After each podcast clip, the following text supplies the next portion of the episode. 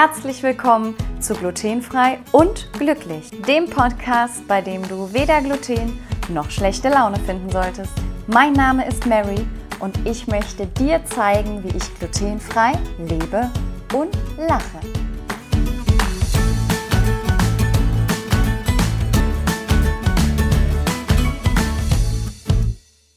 Hallo ihr Lieben.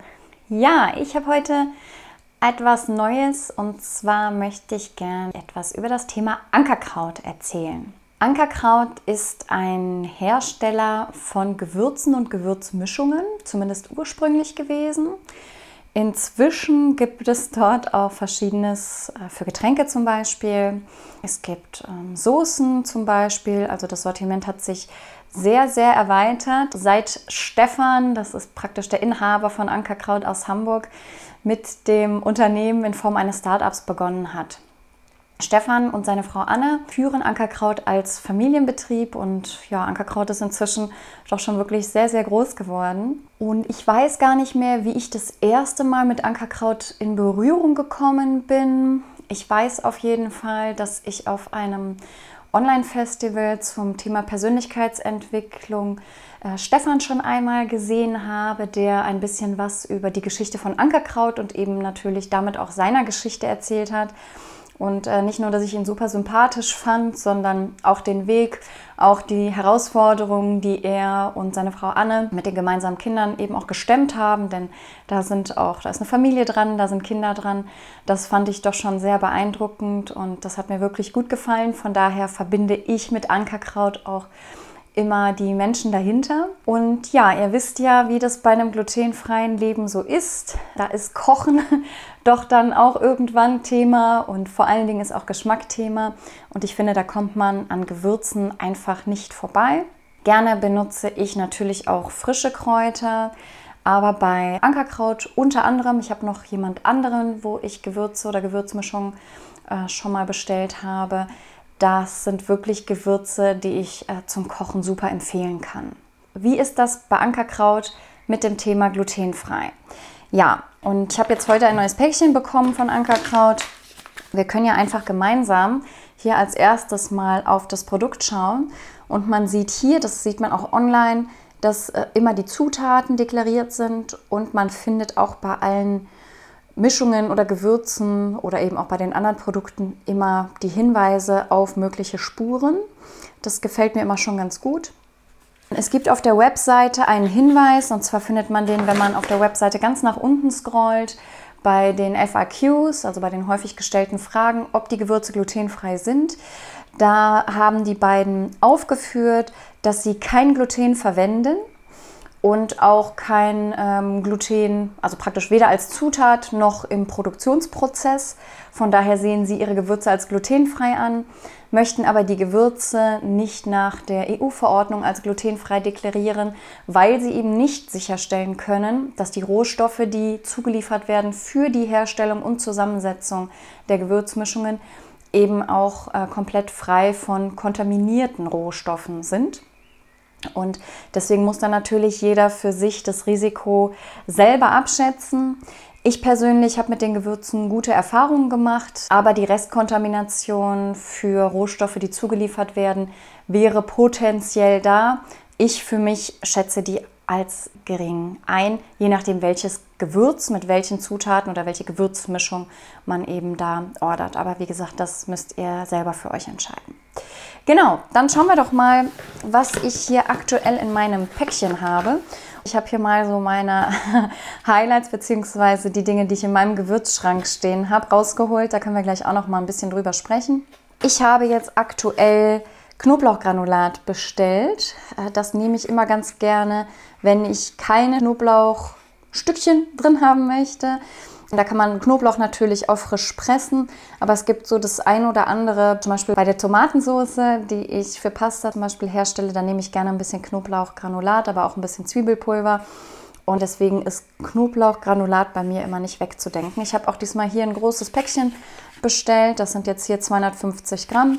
Ich finde, es ist wirklich auch eine schöne Verpackung, mal davon abgesehen, dass es optisch immer ja, ein bisschen edel, finde ich schön, was hermacht. Ist das eine Papierverpackung, was ja auch heutzutage nicht ganz unwichtig ist. Genau, Knoblauchgranulat habe ich einmal bestellt. Dann habe ich einmal die Pilzpfanne bestellt. Und ich weiß nicht, wer von euch Pilzfan ist. Das gibt es ja sehr unterschiedlich. Die einen mögen aller Kirmesfeste die gebratenen Champignons mit Kräutersoße oder ähnlichem von der Kirmes, ne? so dieses, was man kennt, mit einem kleinen Holzpiekser dazu. Manche mögen gerne Champignon rar auf Nudeln. Ich habe es zuletzt ja auch mal auf Pommes angerichtet. Äh, das finde ich ja immer auch ganz, ganz nice. Und ich habe bisher immer versucht, mir die Pilzpfannen mit so mehreren Gewürzen zusammenzustellen. Auf der Zutatenliste findet sich jetzt hier neben Meersalz zum Beispiel Zwiebeln, Tomatenchips. Ähm, da ist übrigens auch die Maisstärke ausgewiesen bei den Tomatenchips. Äh, Knoblauch, Paprika, Edelsüß, Petersilie, Rosmarin, Sellerie, Oregano, Majoran und so weiter und so fort. Also da ist doch richtig was drin. Und das war mein erstes Gewürz von Ankerkraut, was mich super überzeugt hat. Das roch schon super lecker. Und wenn man das in die Pfanne zu den Champignons gibt, egal ob jetzt so mit Rahm oder so einem Rahm, milchfreien Rahmenersatz, ähm, mir hat das bisher immer super geschmeckt. Also wir sind totaler Fan von der Pilzpfanne und das äh, ja, kann man auch daran erkennen, dass wir zu Beginn die Pilzpfanne als Glasgewürz praktisch geordert haben. Ankerkraut hat immer diese Glasfläschchen mit einem Korkdeckel oben drauf. Und ich habe jetzt im Endeffekt einen Nachfüllpack bestellt, damit ich das schöne Gläschen wieder auffüllen kann. Also wirklich sehr leicht. Man packt nur noch dieses Gewürz dazu und hat eine wirklich leckere Pilzpfanne.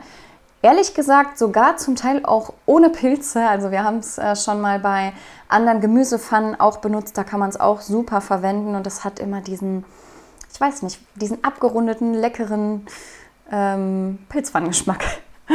genau. Ja, die Pilzpfanne habe ich jetzt in 160 Gramm bestellt. Also wir können jetzt das Glas nachfüllen. Die Gläser haben immer so 75 Gramm. Zumindest sind das die, die ich jetzt hier so habe. Und das heißt, die Auffüll 160 Gramm hier reichen auf jeden Fall schon mal für zwei Gläser von dem Pilzpfannengewürz.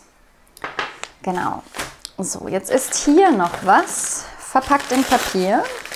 Das bedeutet also, ich habe noch ein Glas bestellt. So, Papier an die Seite. Und zwar habe ich diesmal Kreuzkümmel bestellt. Kreuzkümmel alias Kumin ist, äh, steht hier auch drauf, als das Gewürz Afrikas tituliert. Und ich habe bei Kümmel immer gedacht, nee, ist nicht so mein Ding.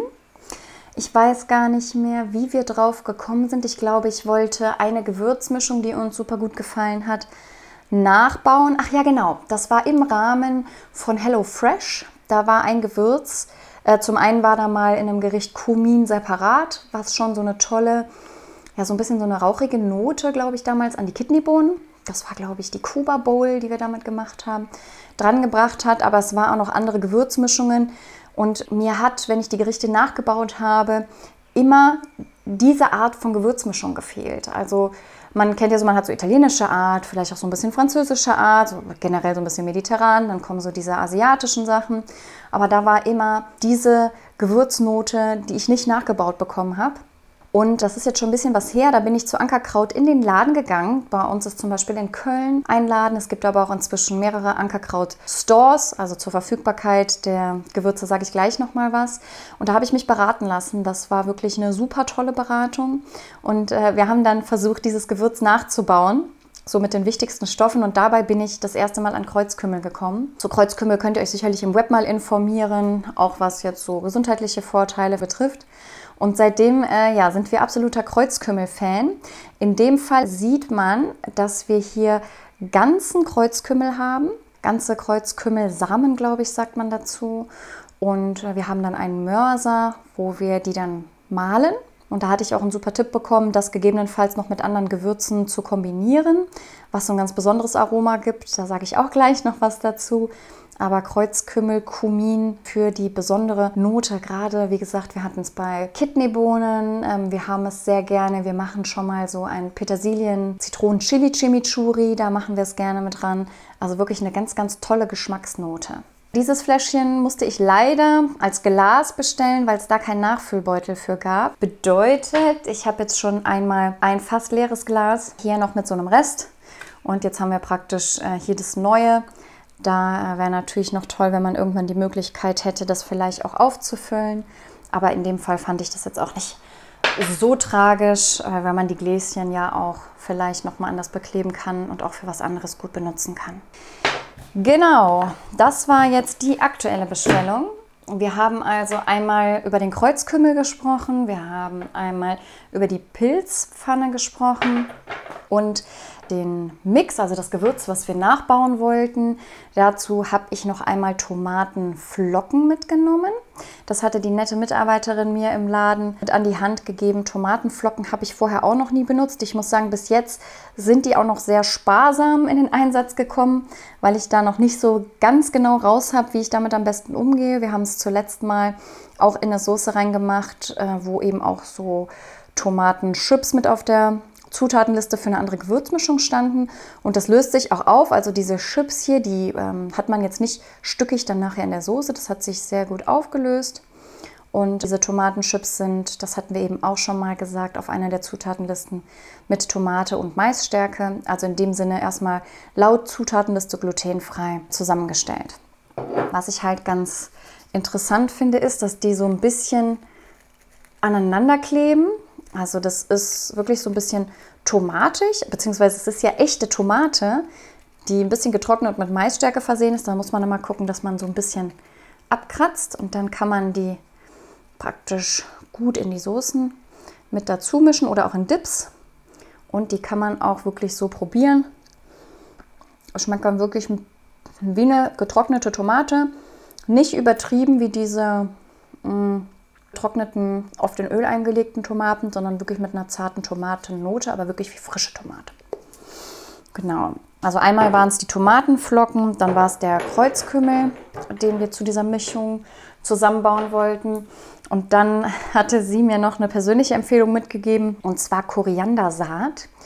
Und ich weiß nicht, ob ihr den Post von mir noch in Erinnerung habt, wo ich gefragt habe, mögt ihr Koriander oder schmeckt Koriander für euch auch, als hätte man euch den Mund ausgewaschen?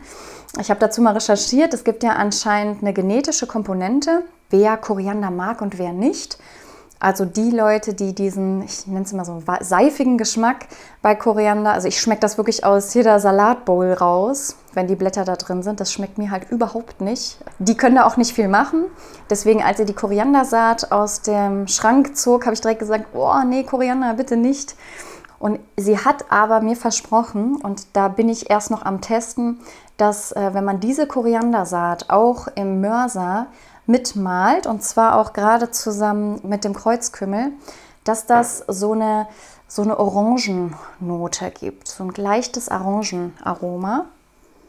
Und äh, ja, wie gesagt, da muss ich noch ein bisschen testen. Da kann ich noch nicht ganz so viel zu sagen. Es gab bis jetzt noch nicht so viele Gelegenheiten, wo ich mich das getraut habe. Aber auf jeden Fall danke an die Mitarbeiterin für die äh, tolle Beratung. Und äh, ja, dann sind hier noch drei Gewürze übrig. Eines habe ich geschenkt bekommen.